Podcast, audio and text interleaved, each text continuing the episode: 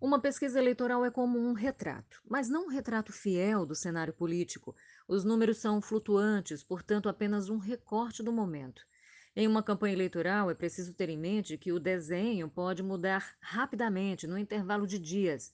Mas pesquisas funcionam mesmo como uma espécie de termômetro e podem indicar caminhos para todos os agentes do processo eleitoral, passivos e ativos, ou seja, os que votam e os que vão ser votados. A primeira pesquisa Ibope divulgada em João Pessoa pela TV Cabo Branco mostra um empate técnico entre duas forças políticas tradicionais da capital paraibana e dois outsiders, com 18, 15, 12 e 10% das intenções de voto do eleitor, respectivamente. São eles Cícero Lucena do PP, que tem melhor vantagem, Nilvan Ferreira do MDB, Ricardo Coutinho do PSB e Valber Virgulino do Patriota. Não há muita surpresa nesse retrato. Cícero tem know-how. Apesar de ser a cara de uma elite política que tem encontrado resistência nas urnas, conseguiu uma aliança forte, sobretudo porque conta com a bênção do cidadania do governador João Azevedo. É certo que máquina não ganha eleição, nem pesquisa, mas um apoio desses faz diferença em qualquer disputa. O desafio é não desidratar. Nilvan está em um partido tradicional que tem sofrido importantes perdas nas eleições, mas ainda assim tem peso político e financeiro. E Nilvan é comunicador popular, incorporou um discurso populista para disputar votos bolsonaristas. Além disso, começou a fazer campanha há mais de um ano. Era de se esperar que fosse lembrado nas pesquisas e que pontuasse bem. Estranho seria se não fosse. Ricardo mostra que, mesmo sem máquina nas mãos e com uma calvário nas costas, é ainda forte liderança política capaz de embaçar o jogo dos adversários.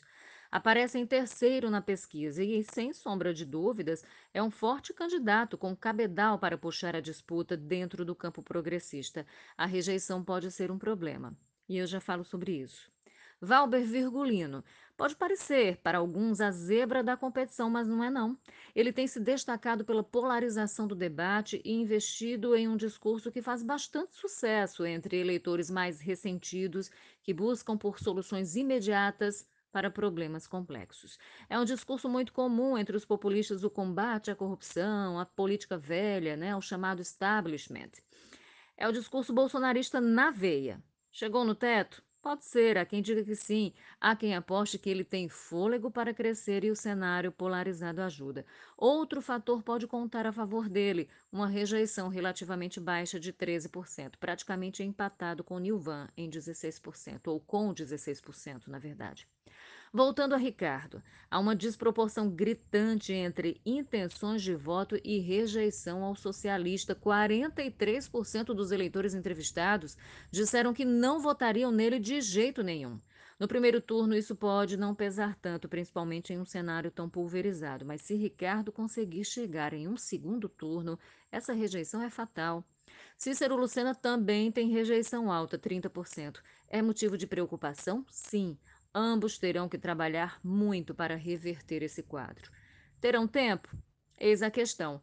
A campanha que já está nas ruas vai ganhar outro contorno com o início da propaganda eleitoral gratuita no rádio e na TV a partir de sexta-feira, dia 9.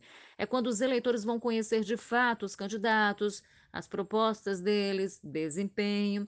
O clima muda e isso influencia o jogo e as pesquisas eleitorais. Faltam mais de 30 dias para o pleito na verdade, pouco menos de 40. E até lá, muita coisa pode mudar. Dentro do núcleo bolsonarista, por exemplo, há vários disputando a preferência do eleitor. Inclua-se aí, além dos já citados, João Almeida do Solidariedade com 1% das intenções de voto, segundo a pesquisa, mas com baixa rejeição, 10%. Raoni Mendes, do Democratas, preferido por 2% dos eleitores e rejeitado por 9%. E Rui Carneiro, do PSDB, com 7% das intenções de voto, segundo o IBOP, mas com rejeição que bate os 18%. Sim, todos eles, repito, vão tentar ganhar votos dentro da direita e da extrema-direita.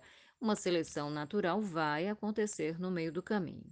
Aqui vale chamar atenção para as candidaturas do PT e do PV. Anísio Maia e Edilma Freire empatam quando o assunto é rejeição, 11% cada um. Nas intenções de voto, o petista tem apenas 1%. A professora, indicada pelo atual prefeito, 5%. pouco, muito pouco, na verdade. Se a pesquisa estiver sendo fiel ao cenário, Edilma está a 13 pontos do primeiro colocado, amarga um quinto lugar na pesquisa. E é preciso lembrar: transferência de voto tem limite, até mesmo o voto da máquina. Edilma pode crescer? Claro! Com a campanha em curso, ela pode ganhar competitividade. Lembre-se, historicamente o Ibope tem errado a mão na leitura de cenários por aqui. O crescimento vai ser suficiente para ganhar a eleição? A preço de hoje, difícil. Quanto ao Anísio, é provável que apresente um desempenho melhor em próximas pesquisas. O PT sozinho tem voto porque tem militância, porque tem Lula. Mas desse mato não há de se esperar algo surpreendente. Esta também não é uma candidatura competitiva e por vários motivos, entre eles o desgaste interno do PT e a criminalização do partido. Até agora, os votos brancos e nulos saem ganhando. Juntos, somam 20% das intenções do eleitor pessoense.